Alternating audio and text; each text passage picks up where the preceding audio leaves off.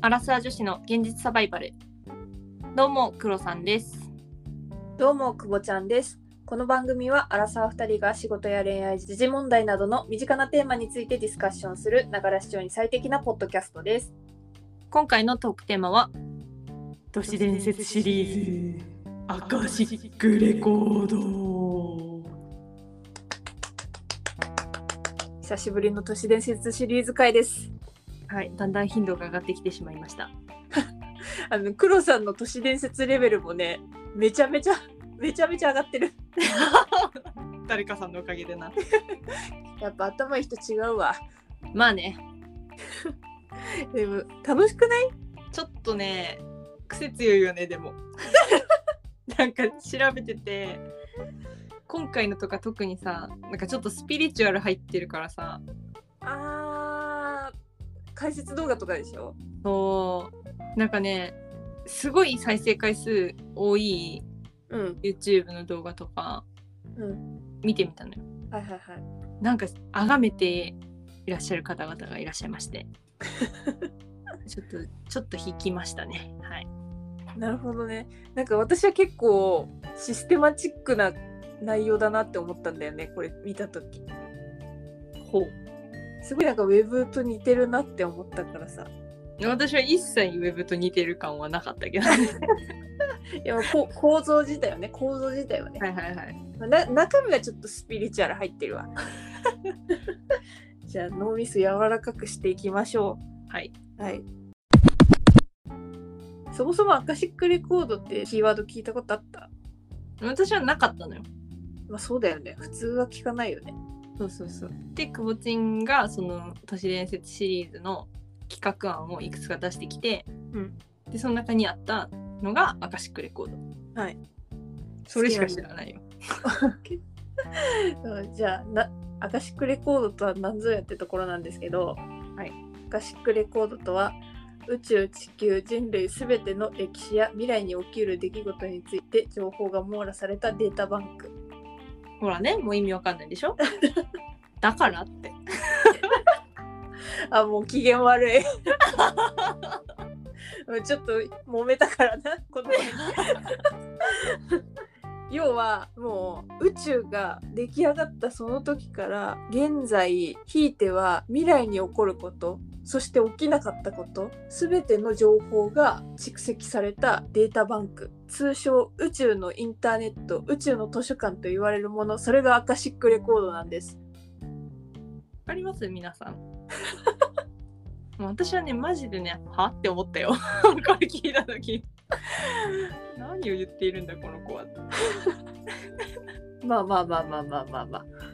えちなみにアカシックって何語かって言うとサンスクリット語らしいんですよ。どこの国やねんインインド系かなインド系のアカーシャっていう言葉から来てるもので、まあ、インドでその宇宙を構成する要素の一つとして数えられる意味らしいんですよね。うんそこから来てるらしいんです。じゃあアカシックレコードは宇宙のレコードだとはい。ここまではまあ、へえ、そうなんだぐらいに思っといてください。だから、アカシックレコードにアクセスすることができれば、過去、未来、現在、あらゆるものが知ることができるってことなんですよ。だからこの間話したパラレルワールドの全部版ってことでしょそう、なんか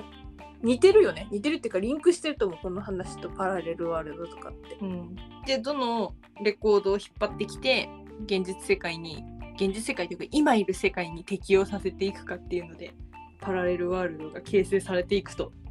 そうそうそうそうそうそう。えでも素敵じゃないこんこんなさ便利なところにアクセスできたらさもう勉強もしなくていいしもう未来はこうなるからこうじゃんみたいな感じで生きていけるの素敵すぎると思ってでそれはアカシックレコードにアクセスしなかった場合の世界だよアカシックレコードにアクセスしたらだよアカシックレコードにアクセスしたパターンのアカシックレコードの世界線に連れて行かれるんだよほら黒さんのさ都市伝説レベルが上がってるよやっぱり上がってるんじゃないんだって どんどんおかしな方向に向かってるよこれはついてきてるもん 出てこられるようになりました。ありがとうございます。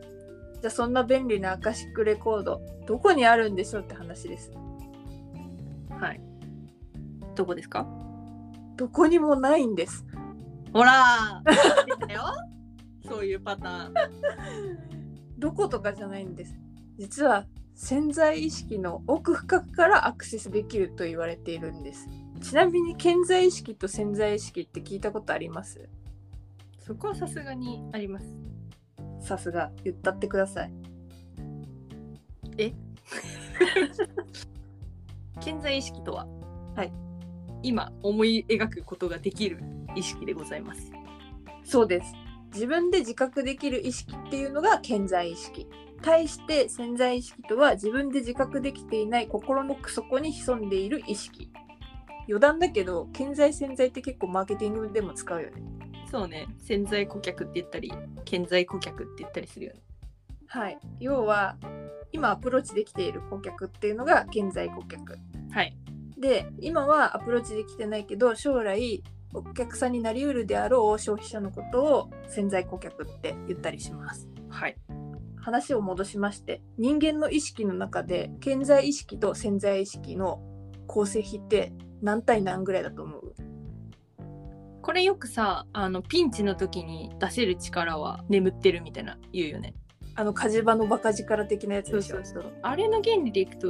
28じゃない ?20% が健在、80%が潜在。ほらほらほら都市伝説レベル上がってきてるってやっぱそういうことじゃないでしょ。 どうだ惜し惜しいんか。い1対9ぐらいですあ、そんなになんだ。実は潜在意識って意識の中の9割以上を占めているって言われてますうん。だから自分たちが自覚できている意識って本当に少ないんだなって思うとすごいロマンを感じるよね。そうだね。感じるね。 まああれだよなんかよく言われてるのは夢って潜在意識の表層みたいに言われてるからええ。夢をどんどんこう解析して奥深くまで行くとこのアカシックレコードにアクセスできるとかとも言われているらしいです。でも確かに夢って脳みそをさ整理整頓してる時に見る映像、うん、よく言うもんね、そうだよね。私あんまり夢見ないんだよね。うん、ダメじゃんダメなんだよだからアクセスしたいのにできないんだよ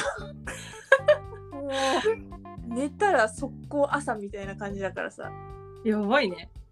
全然夢見ないんだよねえ明晰夢ってさそもそもはい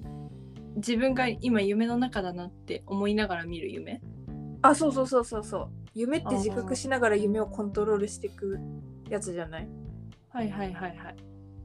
私できるよマジで羨ましすぎるんだけどなんかさよくやるのは、うん寝て、うんで明け方に多分夢を見て、はいめちゃくちゃイケメンとデートをしてる夢を見たとするよはい起きちゃうじゃん一生冷めなきゃいいのにって思うよねそうあちょっともう一回もう一回続き見なきゃって思って寝て続き見る見れんの見れる見れるすごくない結構すごいよなんなら多分次の日とかでもたまに見れるやばもうそっちで生きてくださいは ーい向こうの世界に行きたいなって何度思ったことか今日はこの人とデートしようって思いながら寝てたことあるもん最高じゃん最高じゃんほんと狂ってるよねでも私一回だけうん顔が見えない人だったんだけど男の人でこの人と言ったらもうほんと幸せみたいな気持ちの夢になってへえ起きたら泣いてたことあったえでもうなんか幸せすぎて泣いてていやでも顔は見えないのへえだからあれは誰だったんだろうって思ってすごいねちょっと正夢になることを祈ってるようん何年も前だけどね見たの世界の偉人たちはアカシックレコードにアクセスしていた今までで一番テンション高かったんだ今びっくりしたわ あんねあんね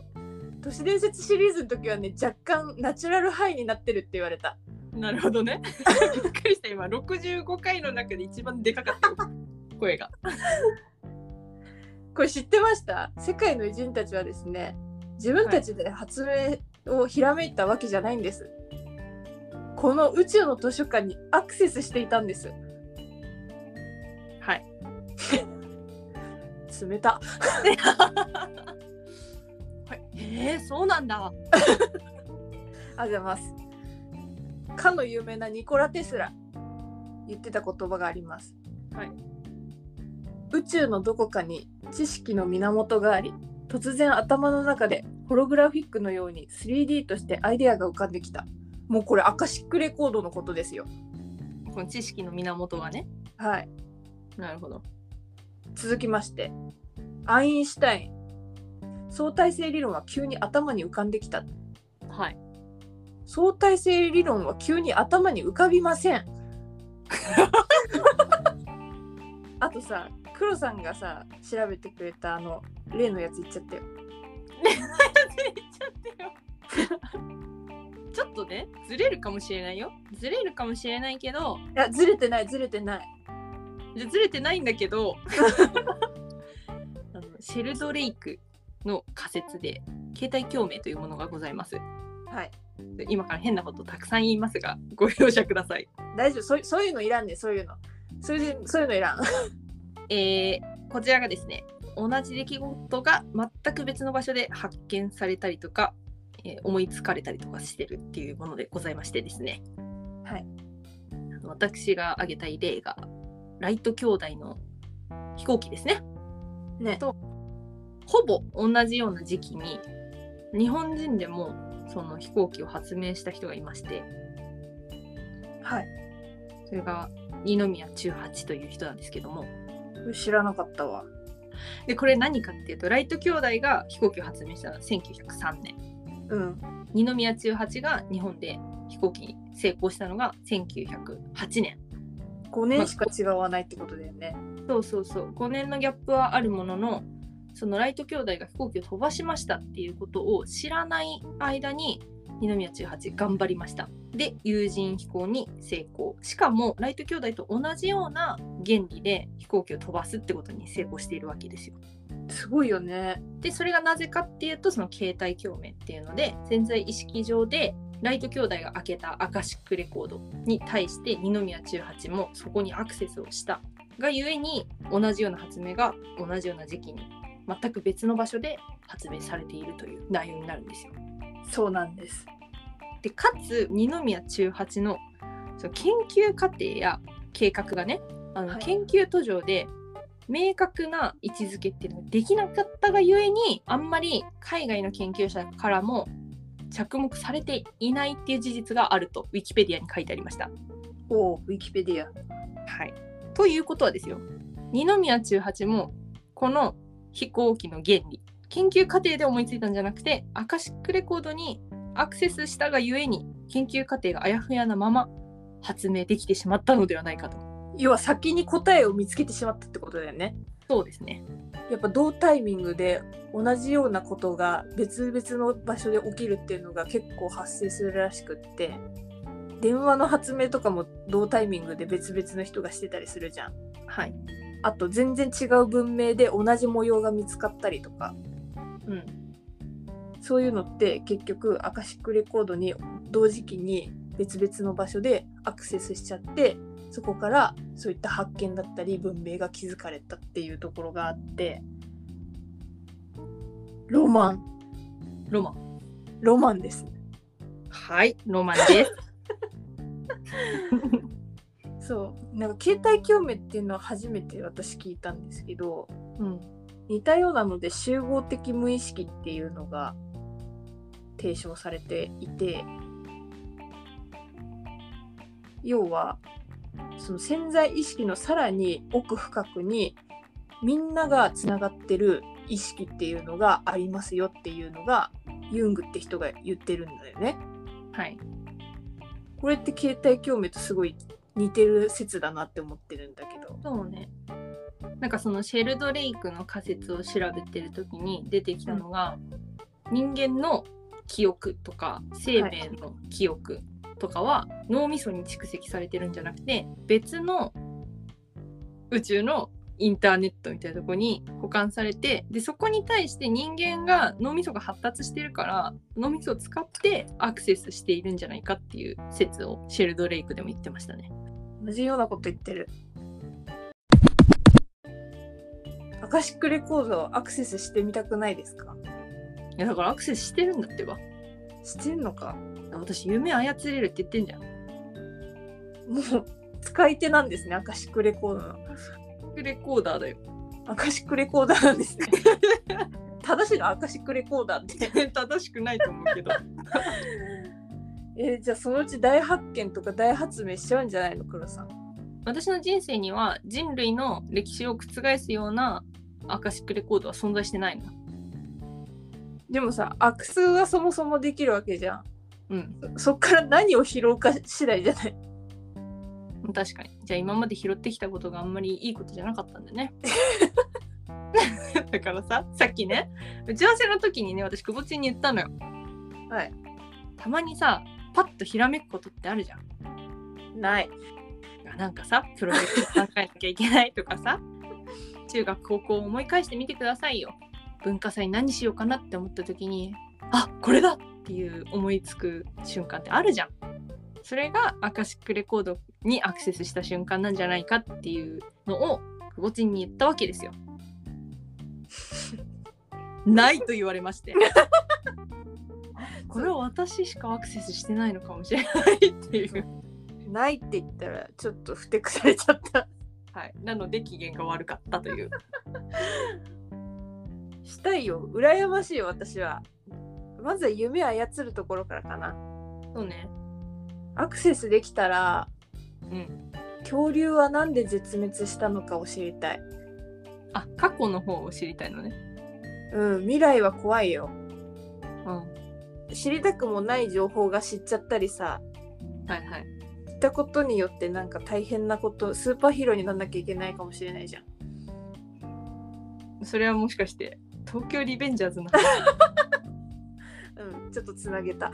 ヒーローにならなきゃいけないから。ちょヒーローにならなきゃいけないからなんとかして危機を回避したりしなきゃいけないからちょっと大変だなと思って なんかさ、でもそういうことだよね。まあ、要はそういうことよ。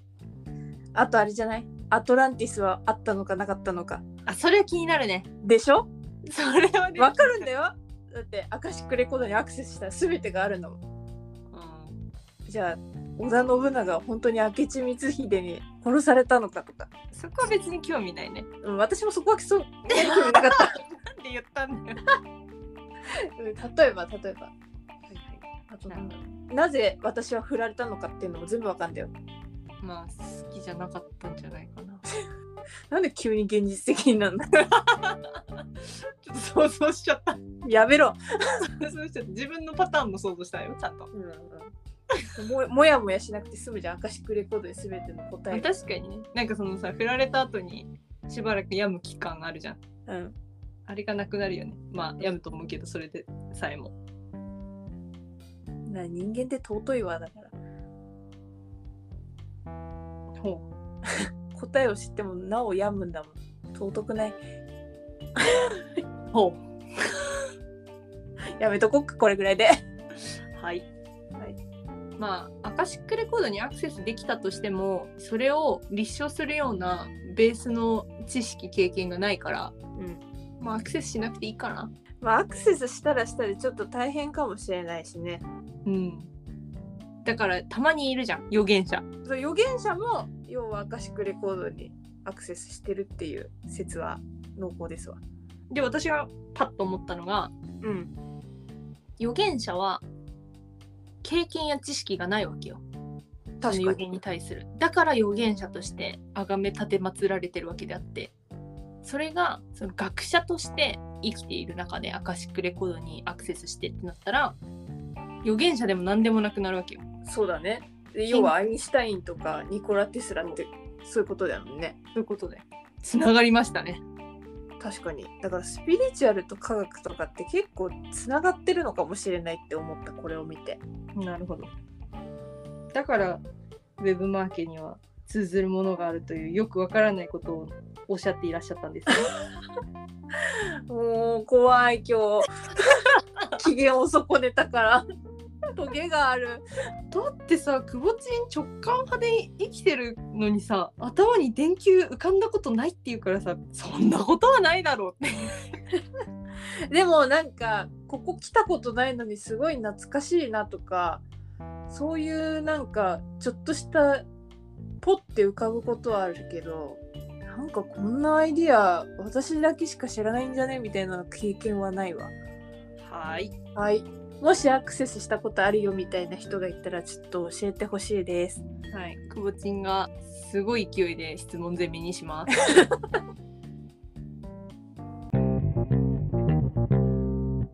では次回のトークテーマです次回のトークテーマは人はなぜ匂わせるのか匂わせってわかりますかもちろんよく SNS で見るあれですあれです。あの例えばねそんなにたくさんの人に今彼氏がいるっていうのを知らしめていない女性がはい。写真を撮ってあれこの人彼氏いるんじゃねって思わせる技術のことを言いますそう。あからさまじゃないけどあれこれってって